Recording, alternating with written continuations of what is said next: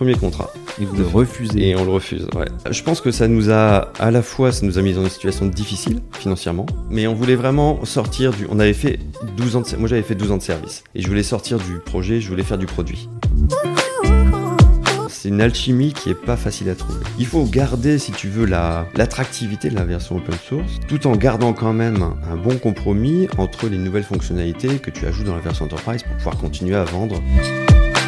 Sur des projets Akeneo, tu as 20% du temps qui est dédié à la technique. En réalité, les 80% du temps, ça va être dédié à déterminer ce que c'est qu'un produit. Je suis Pierre L'Hôpitalier, cofondateur de Kaibi, société spécialisée dans le digital et le développement applicatif. Ces 15 dernières années, j'ai eu la chance de rencontrer de nombreux CTOs et talents du monde de l'IT qui le sont devenus. Aujourd'hui, je leur donne la parole et ils nous donnent leur vision.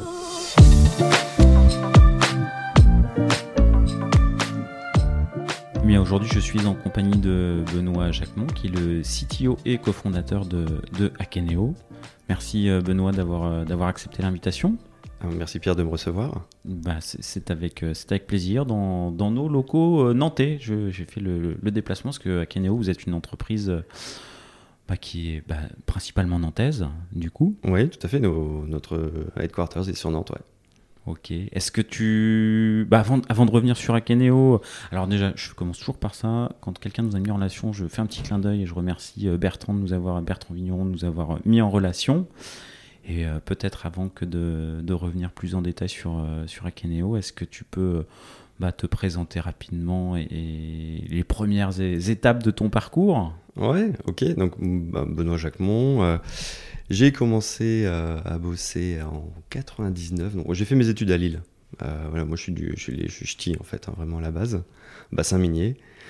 Et euh, j'ai fait mes études à Lille. J'ai bossé mon premier job, c'était dans le groupe Holder. Le groupe Holder, c'est une boulangerie industrielle avec pas mal de marques, dont une des plus connues, c'est Paul.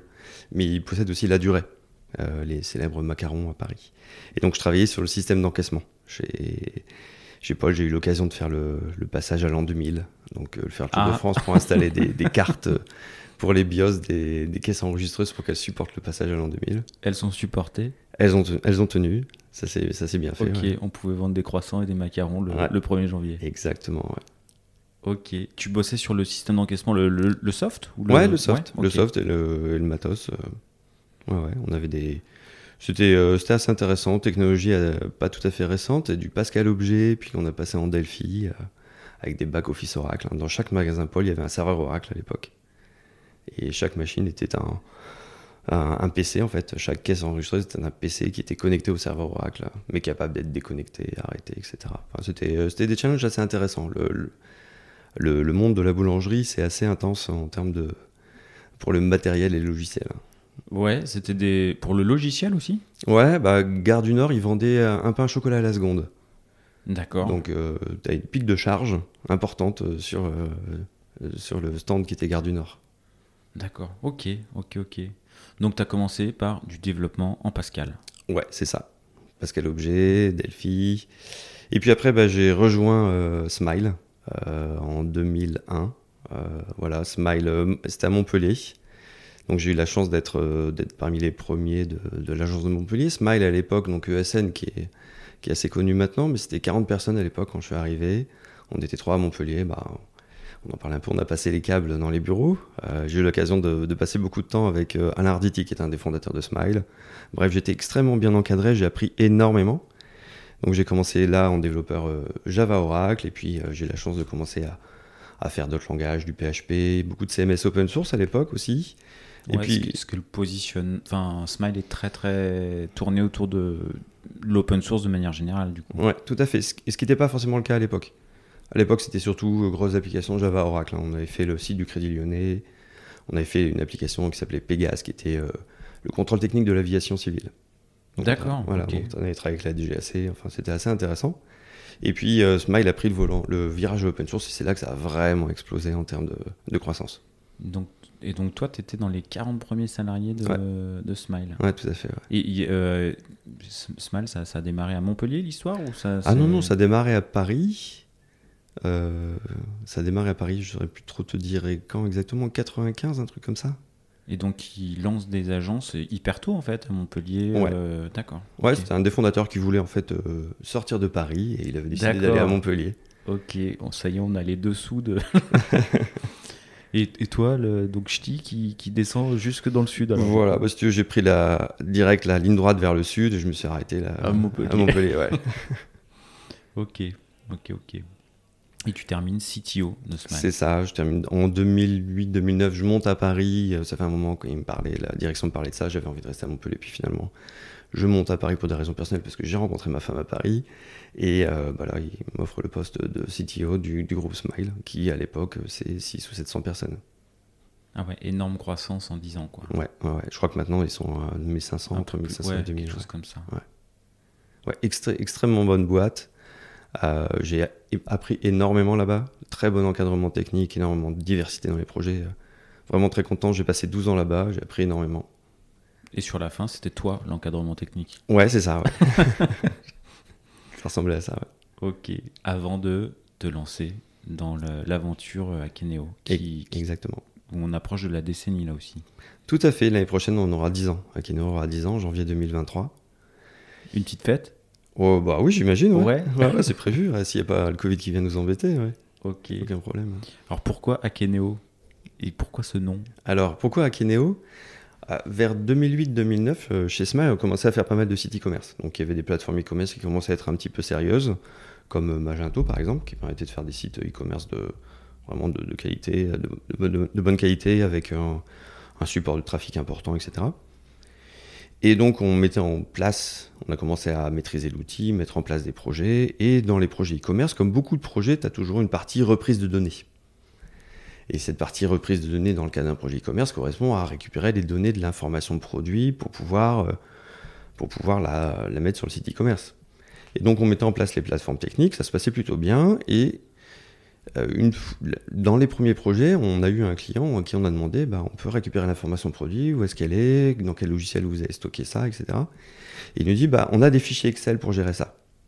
Bah, C'est assez étonnant quand même, hein, gérer des fichiers Excel, une information si importante avec tous les risques que ça comporte, euh, d'écrasement. Enfin, t'as beau centraliser tes fichiers sur un serveur, t'en as toujours un qui va écraser le fichier. euh, Du coup, tu versionnes à la main. Enfin, c'est extrêmement manuel. Donc, on se rend compte qu'il y a eu ce. On, on rencontre ce premier client, on dit bon, bah voilà, cas, cas particulier, ils ont des petits problèmes d'organisation potentiels. Et puis, on fait plusieurs projets, et en fait, c'est quelque chose qu'on re- voit revenir, qui est, voilà, qui est complètement récurrent. Et je pense que l'élément déclencheur où on s'est dit il faut vraiment qu'on fasse quelque chose, c'est on se retrouve de nouveau dans cette situation-là avec le client qui nous dit Bon, bah voilà, j'ai telle personne qui s'occupe des fichiers Excel. Bon, bah du coup, on va aller voir telle, la personne en question dans les locaux. Et puis, en discutant avec la personne à la machine à café, on, commence à discuter avec une autre personne.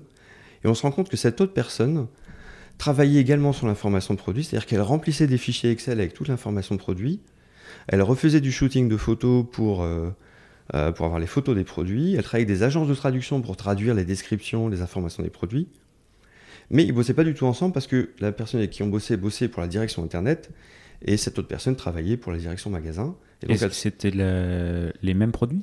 Ils étaient exactement les mêmes produits, sauf qu'il y en a, ils étaient vendus en magasin et sur internet. Mais comme c'était deux organisations, deux départements différents, ils communiquaient pas du tout entre eux. Et donc là, on s'est dit, il y a un vrai problème de centralisation de l'information produit.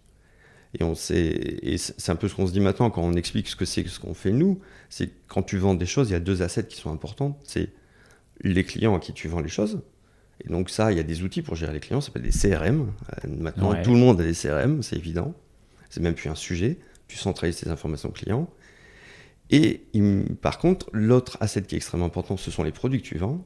Eh bien, on se rend compte qu'il manque quelque chose, qu'il manquait quelque chose. Et ça, ça s'appelle un PIM, un Product Information Management. Alors, on le découvre à l'époque, parce que notre métier, c'est de faire des, des sites e-commerce plutôt.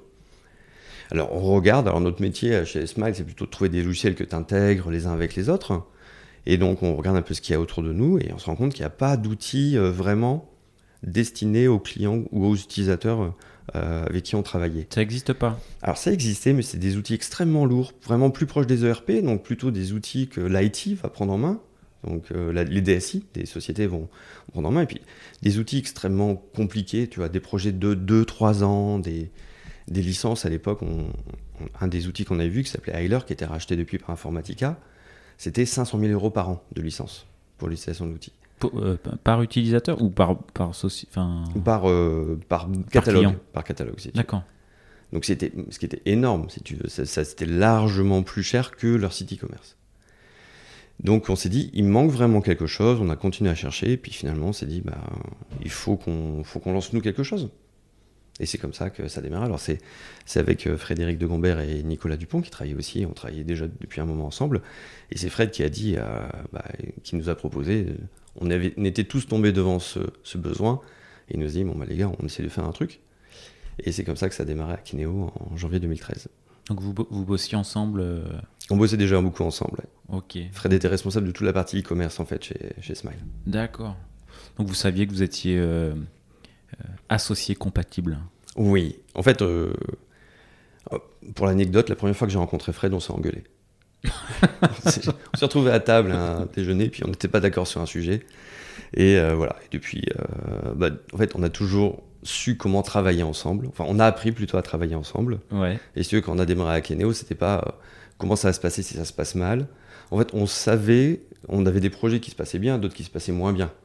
Donc euh, moi, en tant que CTO, j'intervenais un peu en mode pompier parfois. Lui, comme il était responsable de la partie e-commerce, il était présent aussi. On était un peu en binôme sur ces sujets-là, de complexité en amont et puis aussi en aval quand il y avait des problématiques sur les projets. Donc on savait quand, euh, en, cas de, en cas de crise, on savait comment l'autre travaillait. Et on travaillait très bien ensemble, déjà à l'époque. Et on travaillait aussi avec euh, Nico, Nicolas Dupont, qui lui était chef de projet technique à Smile, Smile Nantes, qui travaillait aussi sur des sites e-commerce. D'accord, donc vous, saviez, euh, enfin voilà, vous, saviez comment travailler ensemble. Pour, toi, c'est un, des facteurs clés de succès? Je pense que c'est un des gros gros facteurs de, succès. Ouais.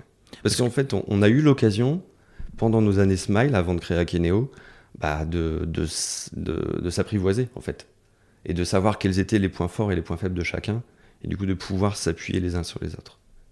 Et le fait de le faire avant de créer ta boîte, tu vois, c'est assez magique parce que tu arrives, euh, tu as déjà une expérience de travail avec ces personnes-là. Je, pense aussi que c'est un, un, facteur. Moi, j'ai eu l'occasion de travailler 4-5 ans avec mon associé aussi euh, mm.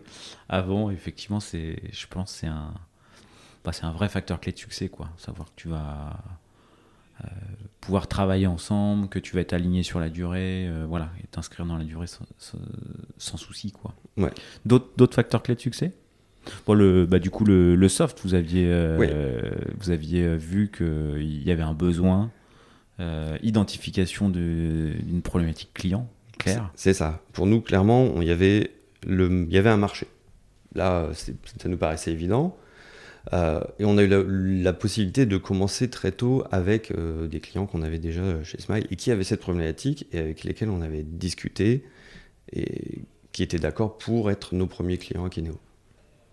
Ah, ça fait un bon, un bon petit démarrage, quoi. Ouais, ça fait un bon petit démarrage. Alors ça n'a pas fonctionné exactement de la façon dont ce client aurait bien voulu. ce client aurait bien voulu qu'on développe leur PIM. Donc il y avait un joli chèque à la clé. Mais la problématique, c'est qu'on aurait fait un PIM très spécifique, un logiciel très spécifique pour ce client-là. On n'aurait pas fait un outil générique qu'on aurait pu vendre à d'autres.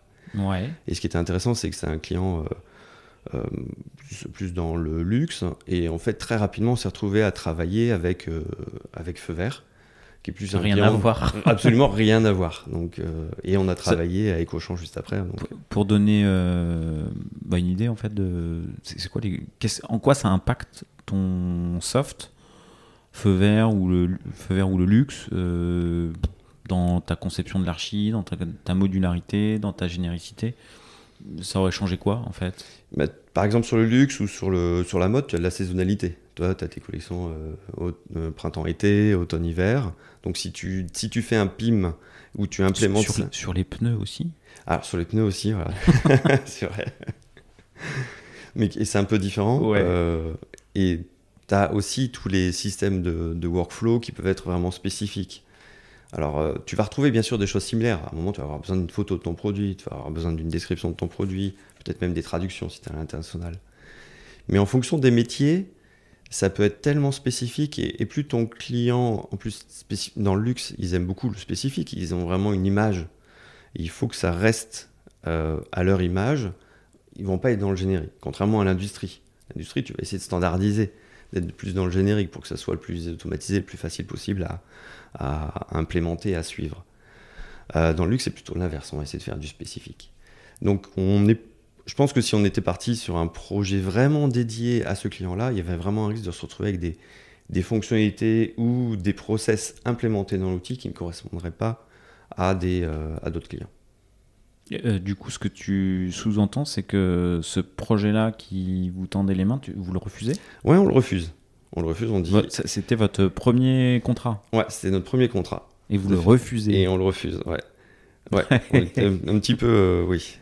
mais c'est spécial, hein C'est spécial. Je pense que ça nous a, à la fois, ça nous a mis dans une situation difficile financièrement. Pour être honnête, hein, l'entreprise a failli. Hein. On ne on, faisait pas tellement attention euh, à ce qui se passait au niveau de la trésorerie. C'était un sujet. Euh, on avait entendu parler, on connaissait la théorie, la trésorerie, mais quand en pratique, tu n'as plus de trésorerie dans ta boîte, à un moment, euh, ça, ça, s'arrête. Ça ferme, ouais. Ouais, ça ferme, voilà. Et ça, alors, je pense que on était un peu trop, on commençait à avoir des bonnes prises au niveau des clients, on commençait à avoir des, des, implémentations qui avançaient, donc on est un peu trop la tête dans le guidon, et on s'est pas rendu compte qu'il y avait ce, cette échéance de, trésorerie qui arrivait. Et on a failli à un moment euh, vraiment, euh, bah, euh, ouais, vraiment être en cessation sur les salaires. Quoi. Mais, donc ça, c'était la, première... la toute première année, ouais. Première année, ouais, dans les six mois après la création. Ok, et donc vous refusez quand même ce contrat? Alors on l'avait refusé avant, on s'est dit, ah, pourquoi on l'a refusé?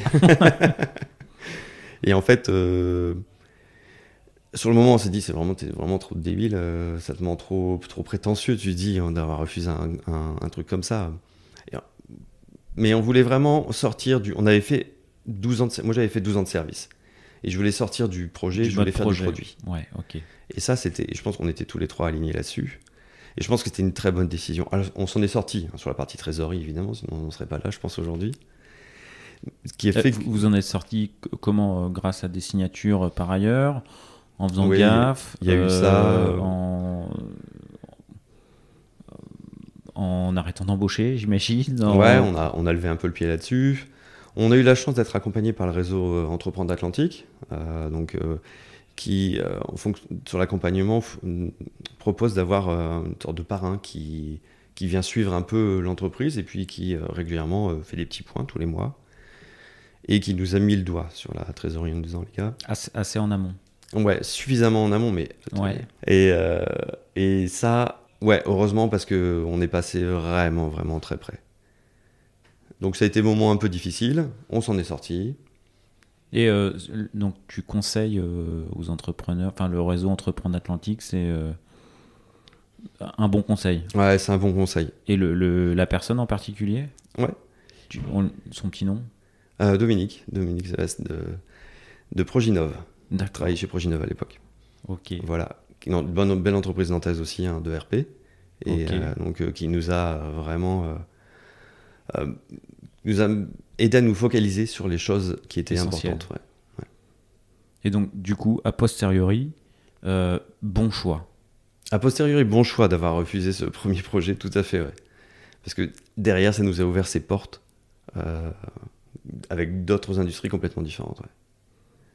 Ok, donc les premiers clients, donc euh, feu vert, et pas de luxe du coup? Alors, on a eu du luxe, on a retravaillé avec euh, d'autres euh, grandes entreprises du luxe. Après. Et vous avez fait de, d'autres choix forts? Oui, un des choix c'est l'open source. Ça, c'est un, des choix fondamentaux. Un, héritage de Smile? Un héritage de Smile, tout à fait. une des raisons pour laquelle on est resté aussi longtemps chez Smile, c'est aussi parce qu'il y avait cet aspect-là, open source, qui, qui, qui nous parlait, tu vois, euh, d'un point de vue euh, humain. Tu vois, le côté un peu éthique aussi, de pouvoir euh, dire tu fais quelque chose qui puisse servir à d'autres, même si tu n'as pas forcément une relation commerciale avec ces personnes-là. Alors, ça peut paraître antinomique avec l'idée de faire une entreprise à, à vocation tu vois, euh, financière. Quoi. L'idée, c'est quand même de gagner de l'argent. Un moment, pour pouvoir travailler, continuer à avancer, à faire grandir et puis euh, de payer les salaires. Euh, puis on avait aussi beaucoup travaillé dans le, dans, sur la partie e-commerce avec Magento. Et Magento, c'était un bon exemple pour nous de modèles open source qui fonctionnaient bien. C'est-à-dire que tu avais des projets Magento avec la version dite communautaire qui est complètement open source, gratuite. Et puis, et puis tu avais d'autres projets euh, avec des clients plus importants qui utilisaient donc la version dite entreprise avec des fonctionnalités avancées. Et l'intérêt, c'est que tu dès le début, tu profitais, grâce à l'open source, en fait, euh, de plusieurs avantages. Le premier, c'est que tu es visible très vite et euh, dans, le monde entier. C'est-à-dire que quand on a commencé, on n'a pas eu notre version Enterprise hein. Euh, dès, le, début. On l'a eu deux ans après la création d'Akeneo. On a, eu une on a travaillé sur notre version open source. Et rapidement, en fait, on a eu des, notre version open source, notre PIM, qui a été implémentée en Australie, alors que ce n'était pas du tout prévu à l'origine comme, comme marché. On n'avait pas prévu d'aller attaquer le marché australien. Mais le fait de poser ton code à un endroit, bah, il faut suivre quelques bonnes pratiques. Hein. Tu fais tout en anglais, par exemple. Mais à part ça, tu poses ton code sur GitHub. Les gens vont, vont le trouver euh, via des recherches sur Google. Ils vont dire bah, PIM, et puis ils vont tomber dessus. Et ils vont pouvoir l'installer. Et ça, c'est une force du, modèle open source. Parce qu'une fois qu'ils l'ont installé, après, bah, tu as créé une relation avec eux, même si c'est eux qui ont entamé la relation, qui ont créé la relation toi, tu les connais pas encore, mais à un moment, ils vont peut-être passer à ta version Enterprise qui, elle, est euh, la version qui est payante. Il y a une autre manière que de. Enfin, vous ne facturez que la version euh, entreprise Ou est-ce que vous. Il y en a qui prennent la version gratuite, open source, euh, et ils vous appellent pour du conseil, de l'intégration, enfin, d'autres choses? Alors, on a travaillé un peu comme ça au tout début. Notre tout premier projet était comme ça. On a fait l'intégration nous-mêmes. Ça nous a permis de rendre compte à quel point ça pouvait. Enfin, quels étaient les problèmes d'intégration aussi. C'est hyper important. Mais notre modèle, c'est aussi de travailler avec des partenaires. C'est-à-dire qu'en fait, on travaille beaucoup avec les sociétés de services, les ESN, pour implémenter Akeneo. On va travailler avec des grandes ESN, euh, euh, Capgemini, Accenture. On travaille avec des ESN plus spécialisés, euh, comme D&D par exemple. Ou on va travailler avec des ESN un peu entre les deux, comme Smile qui sont nos partenaires. Et lorsqu'on fait un projet à Keneo, eh bien, il y a toujours, euh, c'est toujours tripartite. Il y a toujours Akeneo, le client et le partenaire qui va faire l'intégration du projet. Euh, quand tu dis, quand on fait un projet à Keneo, ça veut dire quoi du coup? C'est-à-dire qu'il y a du dev spécifique euh, pour le client? Ouais. Ça veut dire qu'il y a des problématiques d'intégration? Ça veut dire quoi? Ouais, c'est des problématiques d'intégration. Donc vraiment, le PIM, c'est un outil que tu vas retrouver au centre de ton système d'information. C'est-à-dire que lui, il est en général, il va être en, aval de l'ERP, il va recevoir des informations de l'ERP type euh, le code du produit, peut-être le prix du produit, mais il n'y aura pas de description ou de, ou de données de type euh, média. Puis il y a un travail d'enrichissement qui est réalisé au sein du PIM pour euh, bah, maintenant je vais faire des descriptions marketing, je vais faire les traductions, je vais rajouter des images.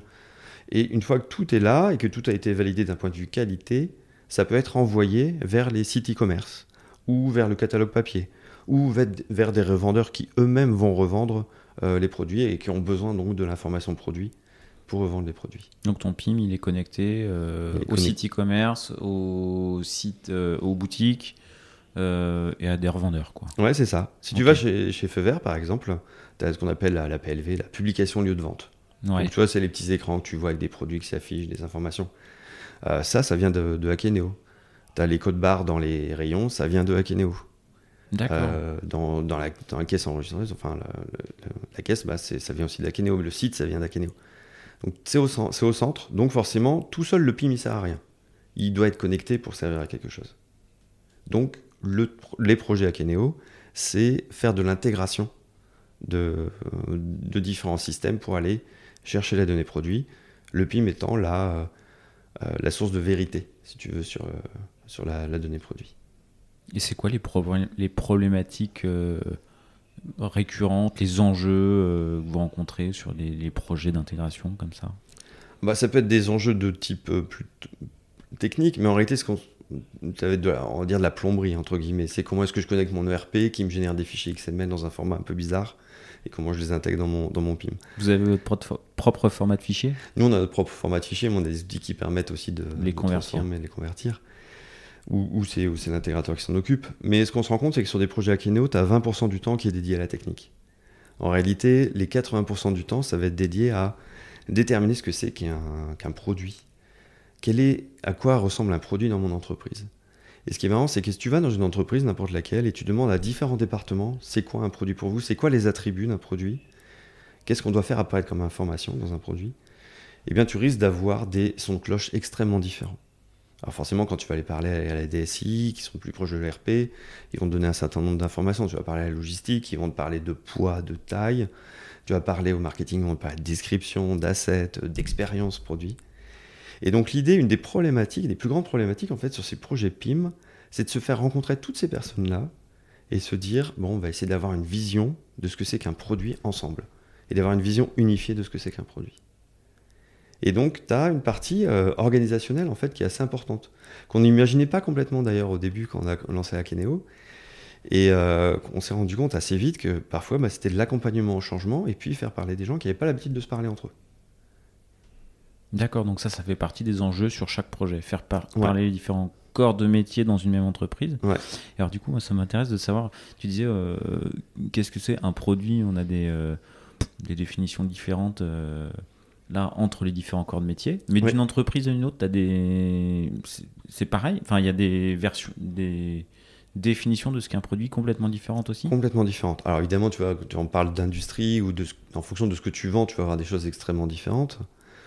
Ah, tu vends des télés, ben, bien sûr, tu as toujours le nom, description euh, des assets, mais tu vas avoir le nombre de ports HDMI, par exemple, ou tu vois euh, la résolution. Ça, c'est très pr- propre à ta télé. Ouais. Si tu vends des fauteuils, ah, ça va être sur les tissus, euh, ça va jouer sur les tailles, les poids.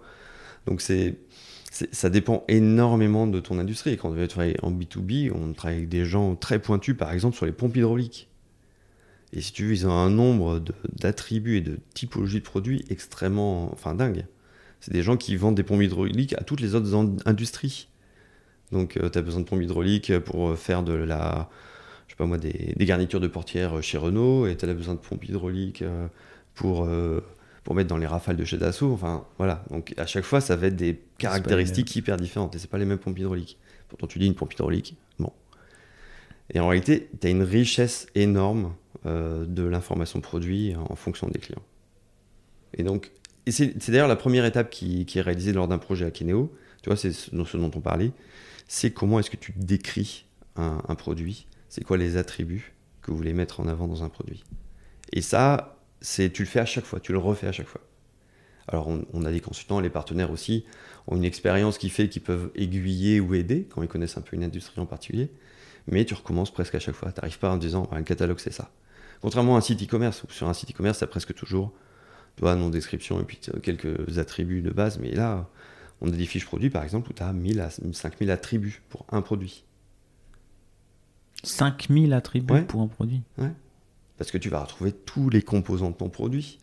Tu es dans la cosmétique, tu vas retrouver tous les composants, des éléments de la recette, etc.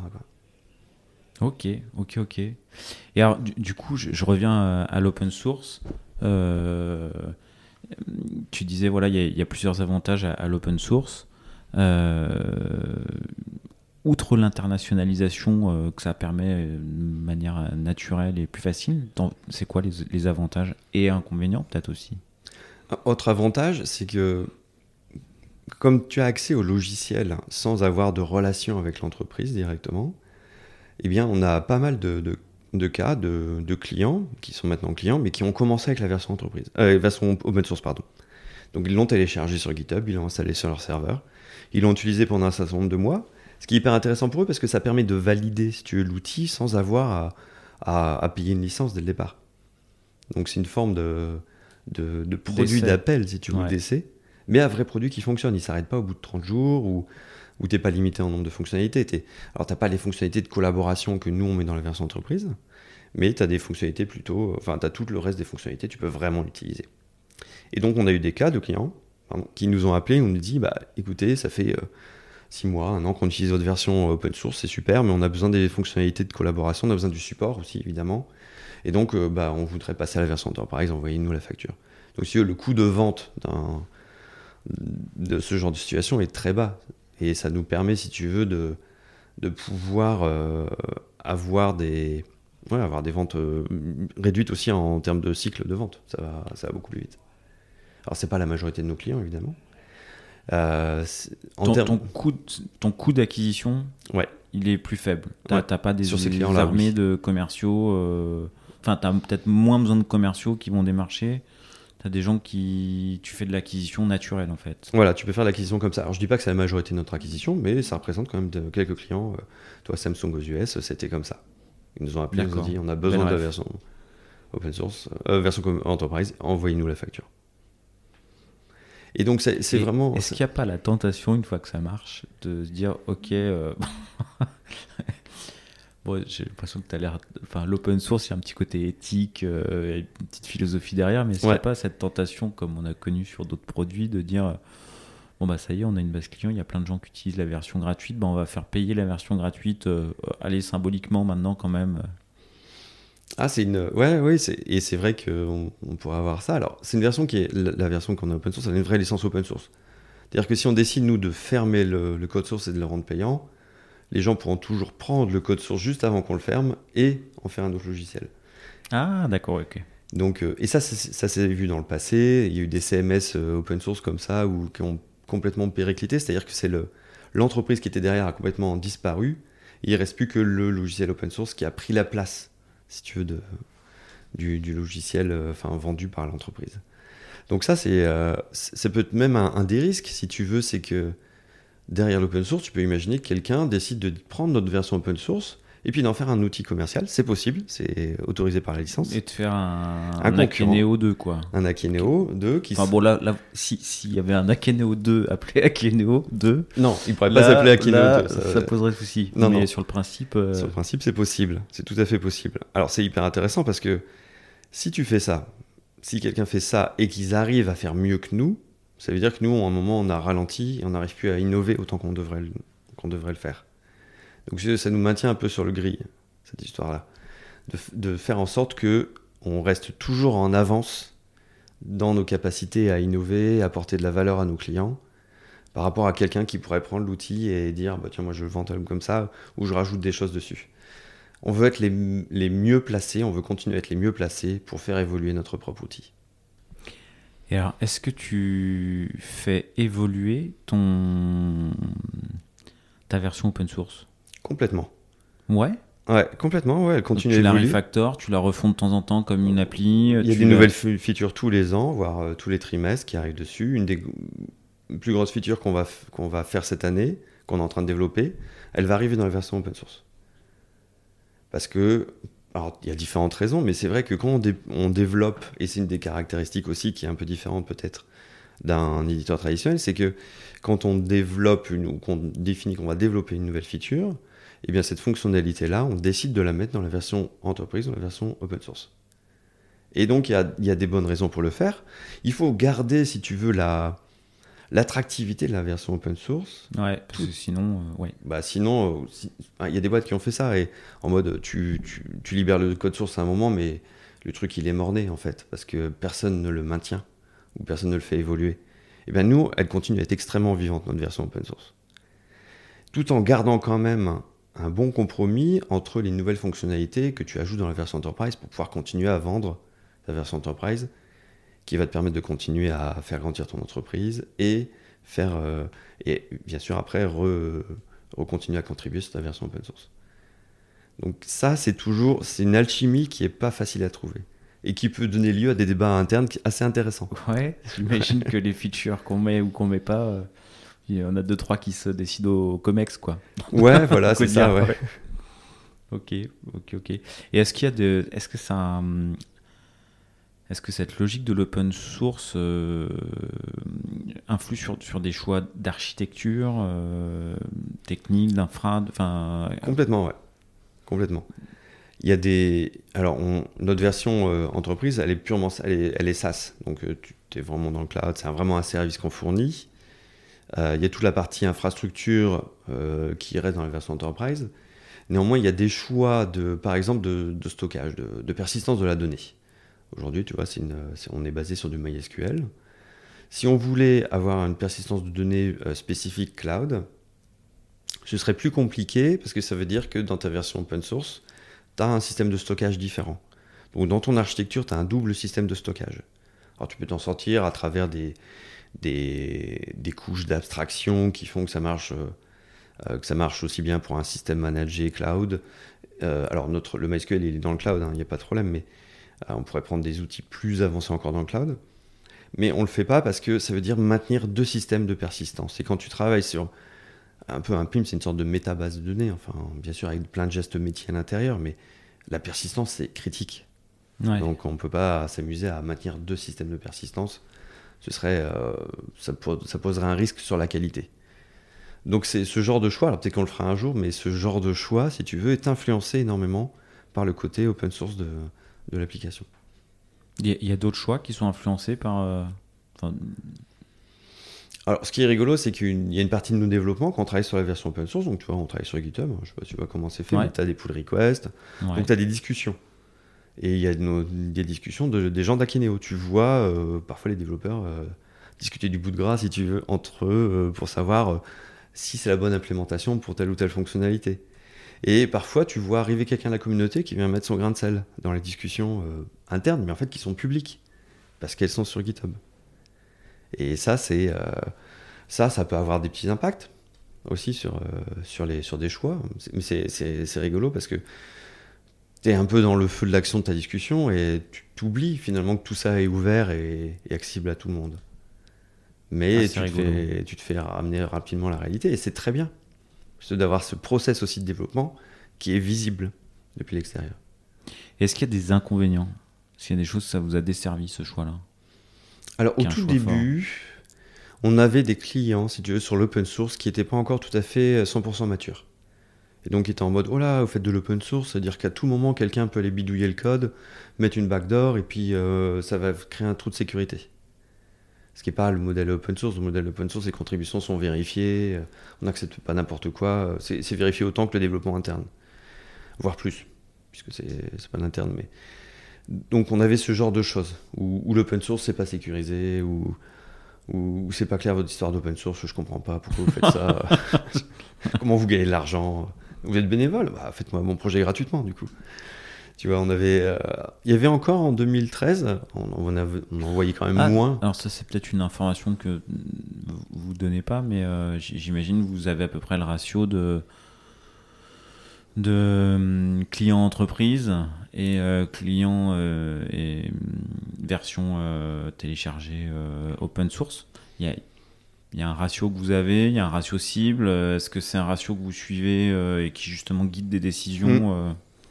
Euh, Euh, on peut, je peux te donner le nombre d'installations, parce que ça, lorsqu'ils installent, il, il y a, on peut suivre un petit peu ce qui est installé. qui installe le Mais, c'est- ouais. pas, c'est pas forcément des clients, puisque tu vois, ils achètent pas de licence. euh, Ouais, bah, entre le, le nombre de- d'installations payées et le nombre Mm. d'installations totales, ça c'est un ratio que vous avez. en fait. Ouais, c'est un ratio qu'on a. On a à peu près 80 000 installations de la version open source dans le monde.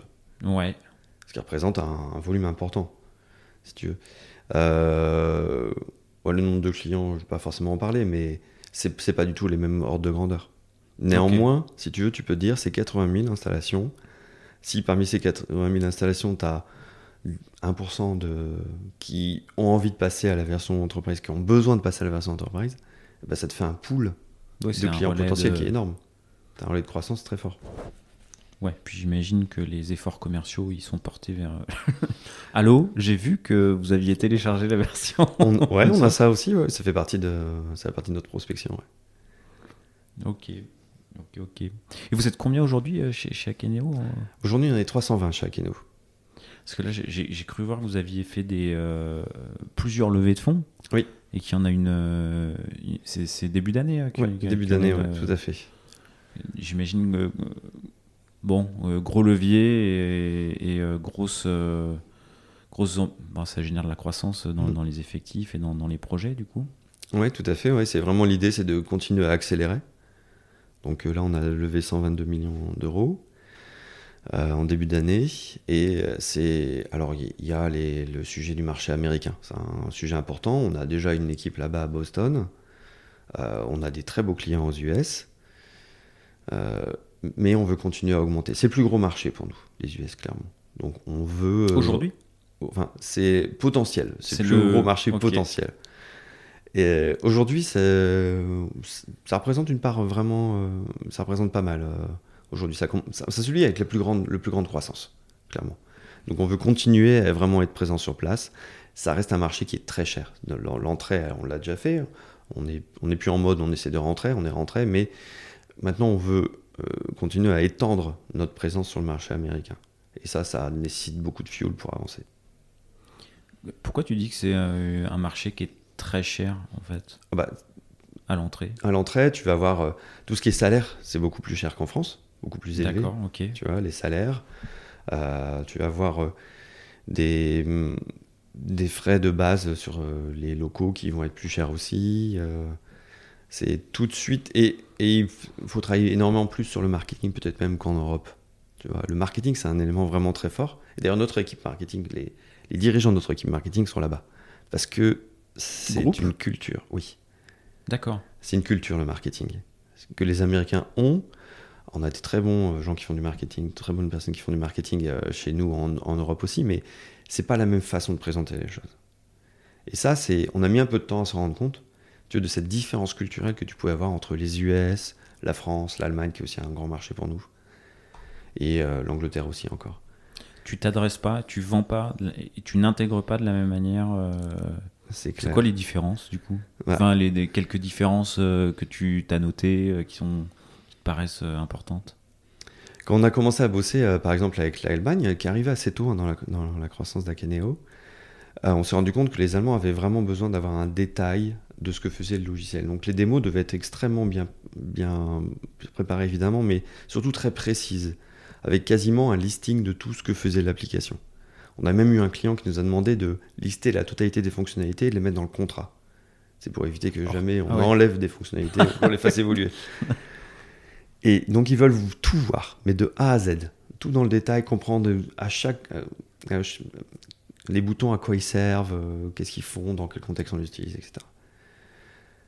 Aux US, quand tu vas faire une démo, enfin, c'est presque euh, si tu as compris, si tu veux, si te, si te expliquent leurs problèmes, que tu que es capable de dire oui, c'est ce problème-là que je veux résoudre, ils te disent banco, quasiment. Tu as même des clients où les démos, c'est accessoire. C'est pour voir s'il y a un vrai logiciel presque. Mais si tu veux, dès que tu as, vraiment validé euh, que le problème que tu veux résoudre, c'est bien le leur, eux, ils y vont. Donc c'est un- une façon de travailler qui est extrêmement différente. Au début, ça nous a un peu... euh, on faisait des démos euh, plutôt... euh, alors pas autant qu'on faisait en Allemagne, mais en France, on fait quand même, on montre bien toutes les fonctionnalités.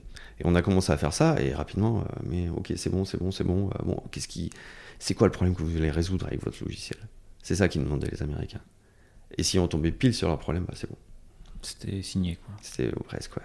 On n'avait pas besoin de rentrer dans le détail sur les démos. D'accord. D'autres différences? Que tu as pu noter euh, Ouais. Notre modèle est vraiment basé, tu vois, sur le partenariat, dont on parlait. Donc, on travaille toujours avec des partenaires. En Allemagne, euh, aucun problème avec ce sujet-là. Les, les entreprises avec lesquelles on bosse, d'ailleurs, ont souvent leurs partenaires attitrés. Et, et du coup, on va faire des, des partenaires avec ces boîtes-là. Aux US, ils s'attendent à avoir une présence de l'éditeur beaucoup plus forte. Et donc, le partenaire D'accord. est pas forcément, c'est pas forcément clé en retrait, mais l'éditeur, en tout cas, doit être vraiment là dans tous les points projets, à, à s'assurer que tout se passe bien, etc. C'est vraiment une présence très forte et très attendue des clients. Ils comprennent le principe du partenariat, de travailler avec euh, quelqu'un qui fait l'implémentation, mais l'éditeur doit être là. Et certains ont même demandé à ce que ce soit nous qui portions la responsabilité des projets. Pour l'instant, on a toujours réussi à dire non, mais tu vois, c'était vraiment le, le grand truc des Américains, c'est c'est votre problème si ça marche pas. Et c'est vrai que c'est, enfin, pour moi, c'est le problème d'Akeneo, des partenaires, faire en sorte, c'est une collaboration, faire en sorte que tout se passe bien. Mais oui, euh, cette- ce modèle de partenariat est, euh, doit, enfin, nous, quand on travaille avec des Américains, on, on le fait évoluer d'une manière différente. On le, fait, on le présente d'une manière différente et on travaille d'une manière différente. Ok, ok, ok. Non, bah c'est intéressant parce que ce- souvent, on- moi j'ai parlé dans le podcast euh, de comment on fait pour euh, travailler avec différentes euh, cultures, mais euh, en fait ensemble dans ta société et beaucoup plus rarement, enfin, ça n'avait pas été abordé le fait de euh, la partie client en fait, Ouais. où effectivement c'est euh, bah, culturellement euh, différent aussi. Ah, puis après, tu vas avoir des différences en plus régionales. Tu vas travailler avec des gens du Texas ou de l'Arizona. C'est pas, pareil C'est pas pareil que les gens qui travaillent sur la côte est ou la côte ouest. hein. Ah ouais, tu, Ouais. En quoi par exemple, euh, je sais pas si c'est la distance, mais ils ont besoin d'avoir un contact presque plus, euh, plus humain, plus physique, les, les gens du sud euh, des États-Unis, en tout cas de ce qu'on a vu. hein. Tu vas les voir sur place, bah là c'est magique. Là ils sont hyper contents de te voir, etc. Chose qui paraît plus, plus banale pour des gens peut-être de la côte est ou de la côte ouest. Et donc si tu Et alors, ça- alors franchement, ça c'est quelque chose que on... c'est empirique ou est-ce que, tu vous vous faites accompagner par des gens qui vous disent Ok, dans ce pays-là, va falloir vendre comme ça. au Texas, c'est comme ça qu'il faut faire.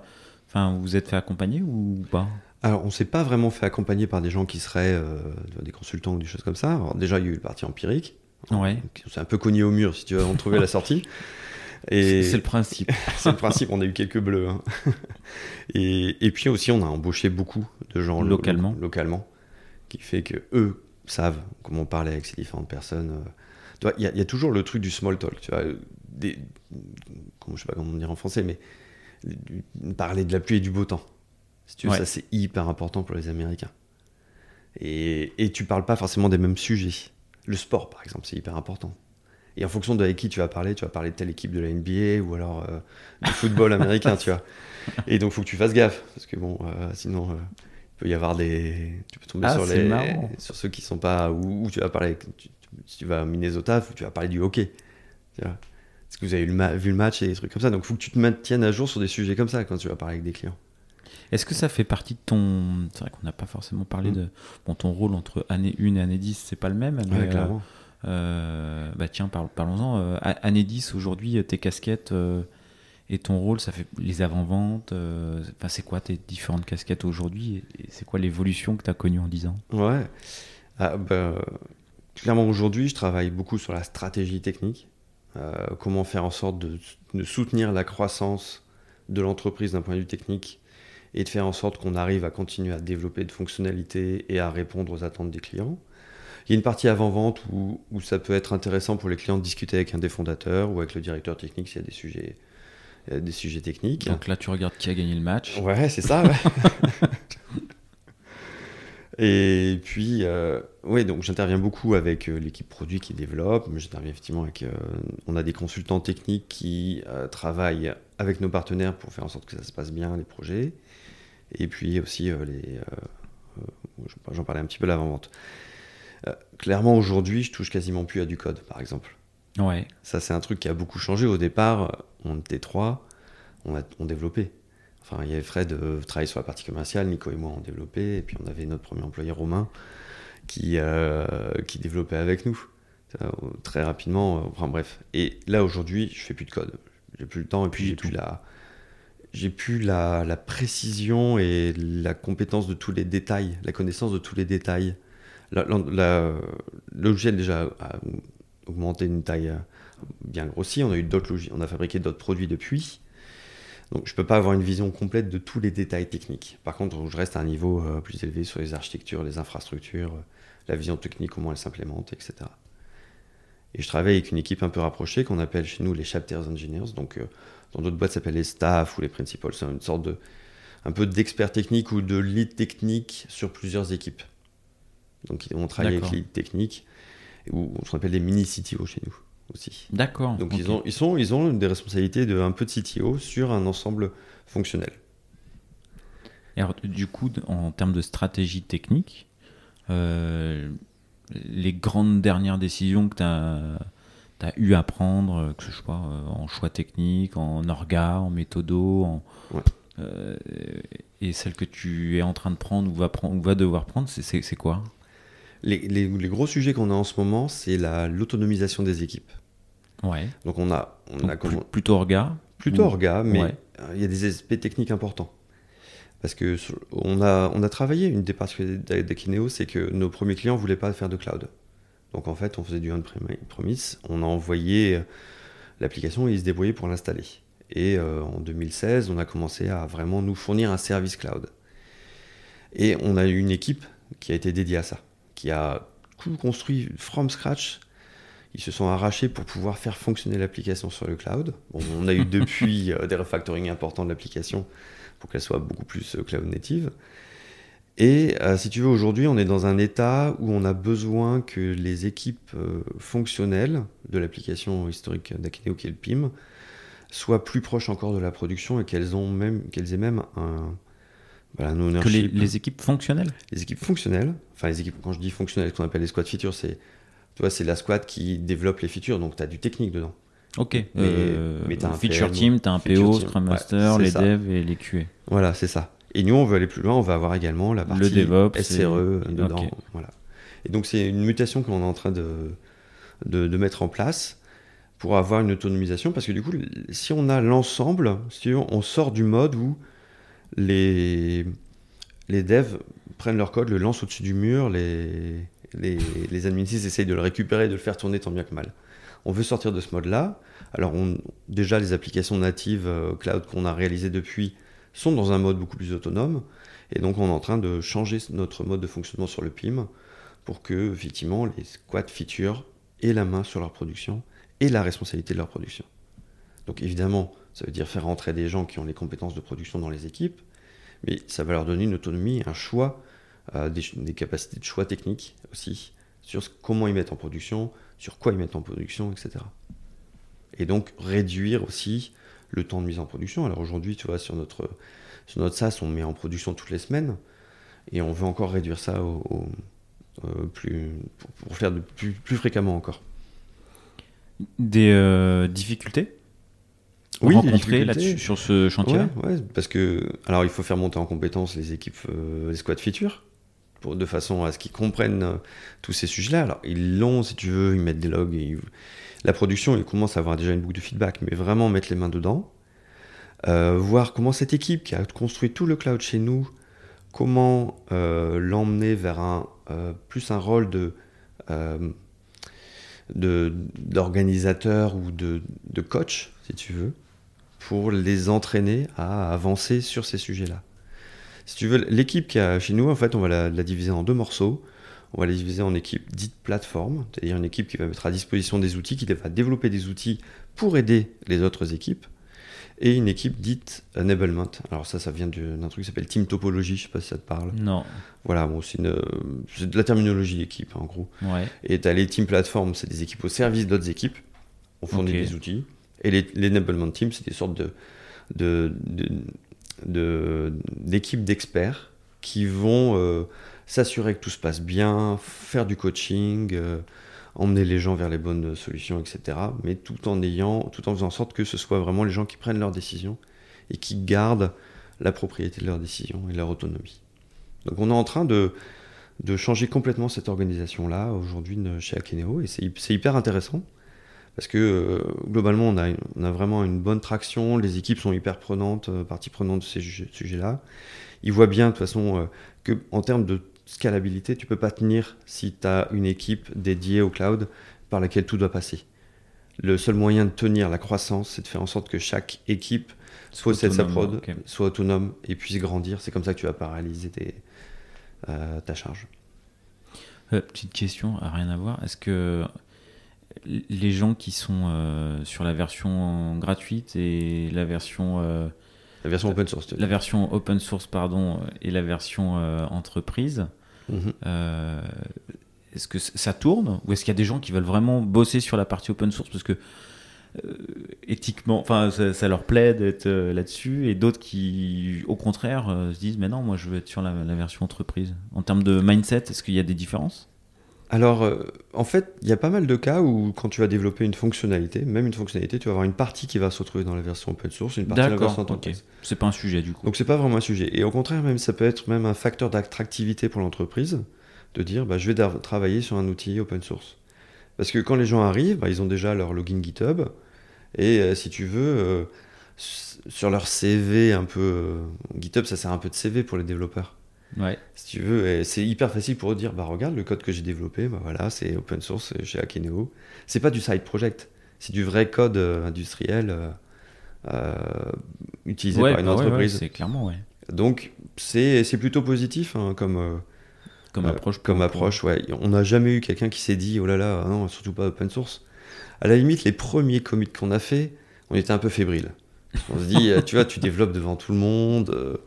Qu'est-ce que les gens vont penser de ton code, Ah, etc. c'est marrant, tu as parlé de bonnes pratiques, j'ai pas rebondi tout à l'heure, mais effectivement, quand ton code est open source, il est visible de, de l'extérieur. Ah oui. Tu m'as dit, je dois. euh, je- bon, euh, tu m'as dit, bon, l'anglais, on fait tous les commentaires en anglais, mais euh, du coup, en termes de bonnes pratiques, il y a des choses que tu imposes, toi, en tant que. ou que tu suis, ou que tu. qui sont importantes pour toi?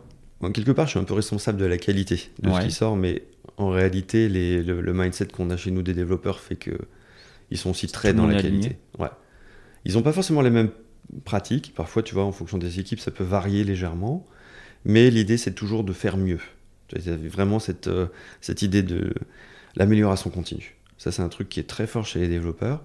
Et ils vont même, tu vois, on a des outils, par exemple, qui vérifient le- le- la qualité du code. Et tu as différents niveaux. Tu as du niveau, euh, oui, moi je vérifie euh, le code. Et puis tu as le niveau un peu extrême où là, le code doit être vraiment mais, super nif, etc. dans- à tous les niveaux. Et euh, de même, ils vont augmenter le niveau au fur et à mesure. De façon à avoir du code, mais vraiment, vraiment impeccable.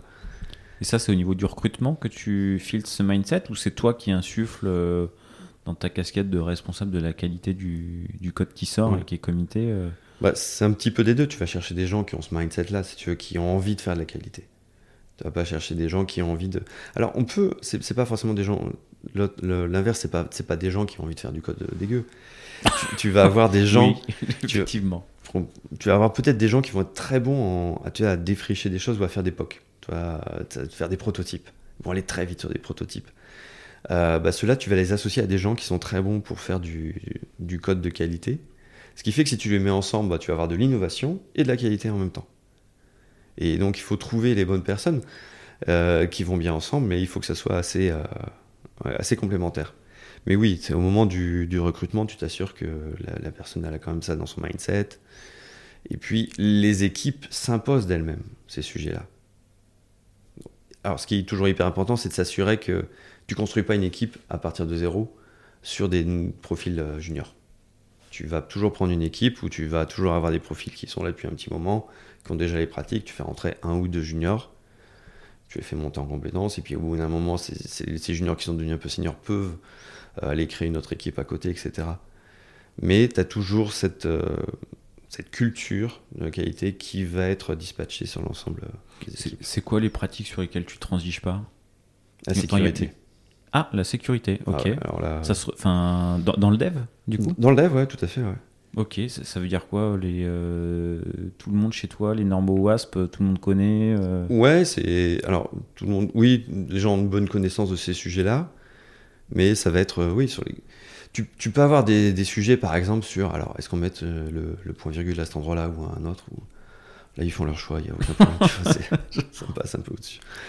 Par contre, effectivement, bah là, on a fait telle requête SQL avec un X d'injection. Là, Bon, l'injection SQL, euh, tout, tout- tout le monde sait et ça ouais, c'est ça. Ça transige pas. Après, on prend des outils qui font que on n'a pas. c'est très difficile de faire l'injection SQL. Faut vraiment le faire exprès. Faut, faut contourner tous les outils, toutes les libs pour aller pouvoir faire de l'injection SQL. Mais ce genre de choses, ouais, on transige pas sur la sécurité. C'est le seul truc, si tu veux, où à la limite je peux dire non, on fait- ça c'est mort, ça passe pas. Et, et la, et la performance aussi.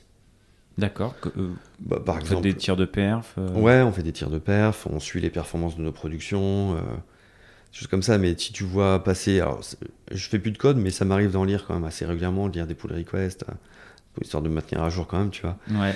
Et, et si tu vois quelqu'un qui commence à itérer sur, sur des lignes d'un tableau et que le tableau potentiellement il peut faire 10 000 entrées ou un million d'entrées, bon voilà, ça tu lui dis non, ça va pas le faire. Mais en, en réalité, entre eux, ils l'ont déjà dit certainement. Ok.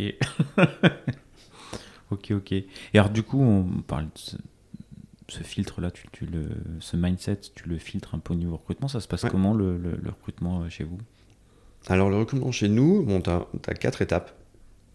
Ça peut paraître un peu long, mais chaque étape est extrêmement importante. Donc la première étape, c'est la partie vraiment euh, euh, plus RH, hein, tu vois. Donc on a les responsables de recrutement qui discutent avec la personne. Après, ils voient un, pour les devs, ils voient un engineering manager, donc qui sont les managers euh, qui gèrent les devs directement. Après, ils voient, ils font l'entretien technique. Alors moi, si c'est un, quelqu'un d'un, si un, un senior ou un expert, c'est moi qui vais le faire. Sinon, ça va être euh, les chapters qui bossent avec moi, les chapter engineers qui bossent avec moi. À chaque étape, il peut y avoir un, un no-go. Et la toute dernière étape, c'est de rencontrer l'équipe avec laquelle la personne va travailler. Et là, cette dernière étape, en fait, on demande à l'équipe est-ce que vous voyez travailler avec cette personne? Et ils doivent répondre oui ou non. Donc, c'est la seule question qui. C'est la seule question qui. Alors, ils se débrouillent dans l'entretien, si tu veux, ils, posent les questions qu'ils veulent, techniques ou pas, ou, ou vraiment, euh, c'est hyper, euh, hyper libre. Mais à la fin de l'entretien, ils doivent pouvoir affirmer oui, je veux bien travailler avec cette personne ou non. Alors, Ils doivent. euh, C'est unanime? Ouais. C'est oui, il faut que ce soit unanime. Ouais. Si s'ils n'arrivent pas à se mettre d'accord, il faut qu'ils se mettent d'accord. Enfin, s'il y en y en a vraiment, s'il y en a un qui dit écoutez, là, moi je le sens pas, euh, et qu'il y en a 5 sur 6, alors bah ça dépend après. Si ils les- doivent se mettre d'accord. Quoi. Ouais, ils doivent se mettre d'accord. En général, s'il y en a un qui dit je le sens pas, et si les autres sont un peu mitigés, euh, c'est tu vois, si dans ce genre de truc, ce qu'on, ce qu'on dit, c'est que s'il y a un doute, il n'y a pas de doute. Classiquement. Voilà. Ok, ok, ok. Et euh, tu me disais que c'était pas toujours dans les bureaux les entretiens Ouais. Ouais, on les fait. On a, on a la chance d'avoir des bureaux assez sympas sur, euh, sur Nantes, euh, à la place, place Mélinette, pour ceux qui connaissent à Nantes. Et on a un petit parc euh, derrière le bureau de, de 4000 mètres carrés qui, avec des tables, Wi-Fi, etc. Ce qui fait qu'on. Il y a beaucoup de gens qui travaillent quand il fait beau, beaucoup de gens qui travaillent dehors. Et euh, moi, j'aime bien faire les entretiens, justement, dehors. C'est assez sympa. Parfois, même en marchant. On fait le tour du Ah parc. ouais, ouais. C'est assez sympa, ça détend. Ok, euh. tu fais une balade, un, Ouais, un- c'est ça. une, euh, un entretien balade. quoi. Ouais, entretien balade, ouais. Il n'y a pas de CV en main, il n'y a pas de. Non, bah, on le CV, discute quoi. Le CV, en général, je l'ai regardé avant, ouais, donc je l'ai en tête. Ouais. Euh, et puis on discute, ouais, on discute. C'est vraiment discuter. Nous- nous- Moi, j'aime pas trop faire les entretiens type tableau blanc, tu vois, ou faire bosser les gens en amont en disant bon bah euh, tu me feras tel exercice ou tel projet, et puis on regardera le code ensemble. Non, ça c'est c'est pas trop mon truc. Moi, je préfère essayer de savoir comment la personne réfléchit. et- Et ressentir aussi la personne. Ouais, exactement. Ok. Parce que ce qui va se passer, de toute façon, au final, quand elle va travailler avec les autres, sur l'implémentation, sur les choix techniques, il y aura des discussions, mais c'est surtout quand la personne va être peut-être en situation où elle est sûre de son coup et les autres le sont pas, comment est-ce qu'elle va réagir? Quel est le type de collaboration qui est mis en place? Est-ce qu'on est sur du constructif ou du défensif? Tu vois, c'est ça que j'essaie de, de voir en entretien. Si on est sur du défensif, c'est peut-être la personne, elle va avoir du mal à donner ses arguments et elle va se dire ah ouais mais les autres ils font ça, c'est parce qu'ils trouvent que je code pas bien et ils, ils ont pas apprécié la façon dont j'avais fait mon boulot. Alors qu'ils sont en collaboratif, tu vois, ils vont essayer de trouver la meilleure solution ensemble. Et je suis persuadé que trois personnes qui cherchent autour d'une solution, ce sera toujours mieux qu'une personne toute seule. C'est- des pratiques, oui, donc effectivement, euh, Mm. que tu promeus. Oui. Pair programming, mob programming. Exactement, ouais. Ça, ils Ok. font beaucoup aussi. ouais. Euh, peut-être je je voulais revenir euh, rapidement sur l'open source. Du coup, est-ce que votre stack, euh, toute votre stack euh, dev, hein, enfin infra peut-être pas, mais tu pousses tous les choix techniques côté open source? Tu as parlé de MySQL, Ouais. côté langage, côté base de données, tout est, tout est plutôt orienté open source?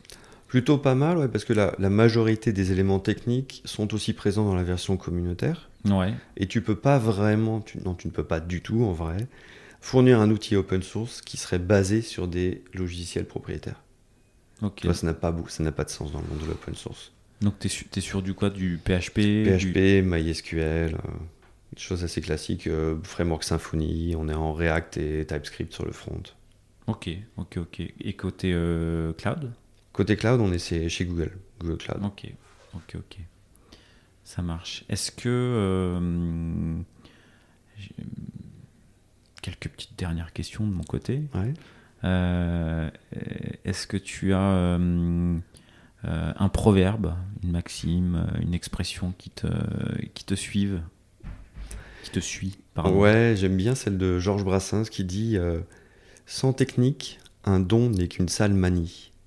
Et ça, pour moi, alors bien sûr, je pense que c'était lié à la guitare dans le cas de, de Georges Brassens, mais c'est surtout, euh, tu vois, c'est hyper important d'être effectivement de, bien aimer le code, de savoir euh, développer, mais c'est aussi hyper important de savoir tout ce qu'il y a autour.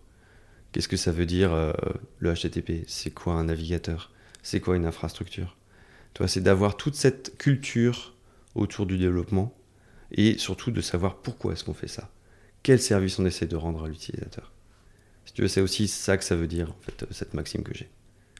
Et ça, c'est quelque chose que tu répètes et qui te suit et qui te. Hmm. Ou sous différentes formes, mais oui. Ouais, ok. Est-ce que tu as. T'en as d'autres? J'aime bien celle de Kent Beck, qui est, euh, c'est vraiment Ah. le, le processus de- Ouais. de, développement, c'est make it work, make it right and make it fast. Et ça, ça parle, euh, ça parle entre autres d'éviter les optimisations prématurées. C'est vraiment faites un truc qui marche, après faites de- du refactoring, parce que maintenant qu'on sait que ça marche, on peut faire un beau truc, ne pas poser une architecture de fou alors qu'on sait même pas si ça va marcher. Donc ça, ça peut aller assez loin si tu veux quand tu tires ce truc-là. Ça peut être aussi, eh ben, bien sûr, il y a, ça peut être du POC, mais ça peut être, on va tester des fonctionnalités en prod et voir si les clients ils accrochent ou pas. Et puis le tout dernier, make it fast c'est une fois que tu as toute ton architecture, que tu es sûr que ça fonctionne, c'est maintenant là que tu t'intéresses aux optimisations. Et tu évites de prendre des choix basés sur des opinions tant que tu n'as pas la data de comment tout ça a fonctionné avant. Donc l'optimisation à tout prix, c'est c'est pas le premier but. C'est pas le premier but. On peut y venir après, et certainement souvent il faut y venir. Mais euh, le prendre dès le début, on va certainement faire les mauvais choix. Ok. Est-ce qu'il y a une question que je t'aurais pas posée et que tu aimerais bien que je te pose? Euh, Oui, on, tout à l'heure je parlais, on, on, est trois associés, euh, donc euh, Fred, Nico et donc moi. Et peut-être une, une, question qu'on pourrait se poser, c'est comment est-ce que vous faites pour pas vous marcher sur les pieds? Eh ben, est-ce que tu peux répondre à cette question? Je peux répondre à cette question, ouais. En, fait, une, déjà une des choses, on, on l'a mentionné tout à l'heure, c'est que on a eu l'habitude, on a travaillé ensemble avant Akineo on a été dans une situation de crise avant Akeneo. Donc déjà sur cette partie-là, c'est c'est plus ou moins facile. Et puis, tu as la partie vraiment, on a maintenant chacun notre périmètre. moi sur la technique, euh, Nico sur le produit et Fred sur le business. Et en ayant chacun son périmètre. Là, pour le coup, c'est les overlapping, euh, quand tu le dis comme ça. On dirait qu'il n'y en a pas. Ouais, on dirait qu'il n'y en a pas. On dirait qu'il n'y en a pas, mais c'est pas tout à fait vrai. Parce qu'on a quand même des opinions sur, le, sur les autres sujets. on peut, moi, je peux avoir des opinions sur le business ou sur le, sur le produit. Et on échange, si tu veux, sur ces éléments-là. Vous euh... acceptez de lâcher. Euh... Enfin, s'il y en a un qui n'est qui est pas d'accord, euh, enfin, s'il y en a deux qui sont pas d'accord Enfin, celui qui a la responsabilité du produit euh, tranche in fine, quoi. Ouais, il tranche in fine, mais il écoute beaucoup les autres. Donc, si tu veux, on peut. Euh, oui, il y a des éléments où parfois on peut changer d'avis sur chacun sur son, sur son créneau. Et, de toute façon, tu as un peu d'overlap parce que s'il y a un business, c'est parce qu'on a réussi à faire un produit qui répond à un besoin. Et si on a un besoin, c'est un produit qui répond à un besoin, c'est parce qu'on a réussi à l'implémenter techniquement. Donc, forcément, euh, des choix business vont avoir un impact sur le fonctionnel qui va avoir un impact sur le technique. Donc tu vas, faire ce cercle-là et euh, tu vas discuter des, choix business potentiels à cause de leur impact. Et peut-être que tu peux remettre en cause la validité des choix. Mais bon. Et c'est un objectif pour vous de qui est le moins d'overlapping ou d'adhérence entre, enfin de de donner le plus, de vous donner le plus d'autonomie chacun dans vos rôles? Je pense que c'est important qu'on ait euh, de l'autonomie, mais en même temps, tous les matins, avec Fred et Nico, on se passe une, demi-heure ensemble pour discuter de nos sujets euh, du jour. Donc en fait, on maintient quand même. Ah, vous avez votre, petit daily. On a notre petit daily, voilà, entre fondateurs sur les sur nos sujets, et ça maintient ces et, c'est des sujets qui peuvent être techniques, fonctionnels ou business, et, et ça maintient, si tu veux, quand même un, des rapports étroits, si tu veux, dans, nos, dans notre quotidien. On n'est pas en mode euh, on se voit pas pendant deux mois et on se parle pas et puis on découvre ce que l'autre a fait. Au contraire, non, non, on est assez proches. Petite, question sur, vu qu'on parle d'overlapping, euh, est-ce que la manière de le gérer a évolué dans le temps? Je, pose la question, c'est euh, moi avec mon associé sur les six premiers mois, on était hyper, euh, enfin on a séparé les rôles au bout de six mois en fait. alors que les six premiers mois, on faisait tous les deux à peu près la même chose sur tout le cycle de vente. Et on a décidé, euh, six mois plus tard, de, complètement changer d'orga. Vous, ça s'est passé comment? Ça a été hyper clair euh, dès le départ qu'il fallait les éviter, les overlaps? Non, c'était pas hyper clair. Et puis on avait euh, beaucoup plus au départ, parce que si tu veux, au début, bon, bah, on était trois, on avait un dev en plus. mais Fred, enfin, Fred travaillait sur la partie business et Nick et moi, on faisait du dev. Donc forcément, si tu veux, et Fred travaillait beaucoup aussi sur la définition des features euh, avec euh, Nico et moi. Et, donc, euh, il y avait beaucoup plus d'overlap. On travaillait presque tous ensemble sur le même sujet, à part un peu moins peut-être sur le business. Et encore, je faisais beaucoup d'avant-vente aussi. Donc, c'était. Et ça, c'est effectivement avec la croissance de l'entreprise, le nombre de personnes qui a augmenté. On a dû structurer plus. Donc, à un moment, on s'est posé quand même pour se dire. comment on partager le truc un peu, comment on s'organise. Voilà. Et on l'a fait en fonction des, un peu des, des, appétences de chacun qui étaient dès le départ assez claires, tu vois. Mais... Ouais, produit, technique et, business. Ouais, c'est ça.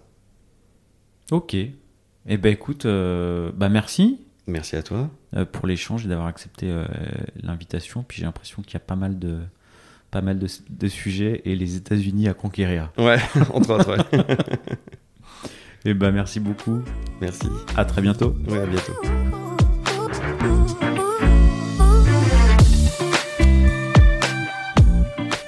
L'épisode est terminé, j'espère qu'il vous a plu et si c'est le cas, c'est le moment de prendre deux ou trois secondes de plus pour euh, deux ou trois clics. Un petit clic pour un pouce bleu euh, ou un petit clic pour un partage aux copains ou un petit clic pour vous abonner euh, et ne pas rater le prochain épisode. À très bientôt.